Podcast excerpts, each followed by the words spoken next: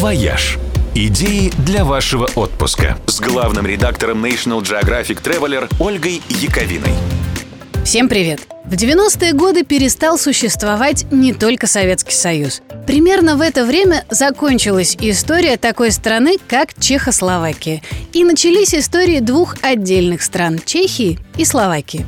Ну, вернее, с точки зрения истории, как раз правильнее будет сказать, снова продолжились. Но суть не в этом. Суть в том, что после распада страны Чехословакия для всех превратилась в Чехию. А вот Словакия оказалась незаслуженно забыта. Более того, все стали представлять ее себе как какую-то страну третьего мира. В фильме «Евротур», например, столице Словакии Братислава показано как мрачная трущоба, где по улицам бегают куры, на веревках болтается грязное белье, а ветер носит по пыльным улицам обрывки какого-то мусора.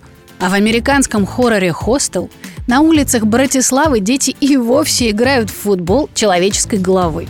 На самом же деле Братислава милейший и очень чистый средневековый городок с мощенными улицами, черепичными крышами, белым замком в сердце, множеством дворцов, костелов и музеев. И при этом поездка сюда выходит очень и очень бюджетной том же фильме «Евротур» сотрудник гостиницы получает от героев на чай 10 центов, после чего заявляет своему боссу, что увольняется и открывает собственный отель.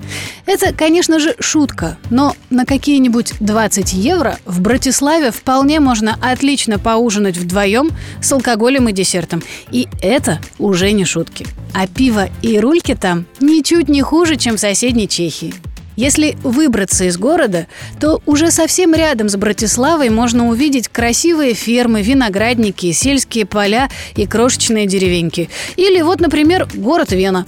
Она так близко, что раньше между двумя городами, даже странами, даже трамвай ходил. А еще в Братиславе отличное уличное искусство, клевые граффити, прекрасные прогулочные маршруты и неплохая концертная программа. Вот, например, в конце июня здесь будет выступать Стинг. И если хотите увидеть Братиславу и попасть на его концерт, то вот уже прямо с завтрашнего дня у вас будет возможность выиграть на радио 7 на 7 холмах такую поездку. Включайтесь! «Вояж» – радио 7 на семи холмах –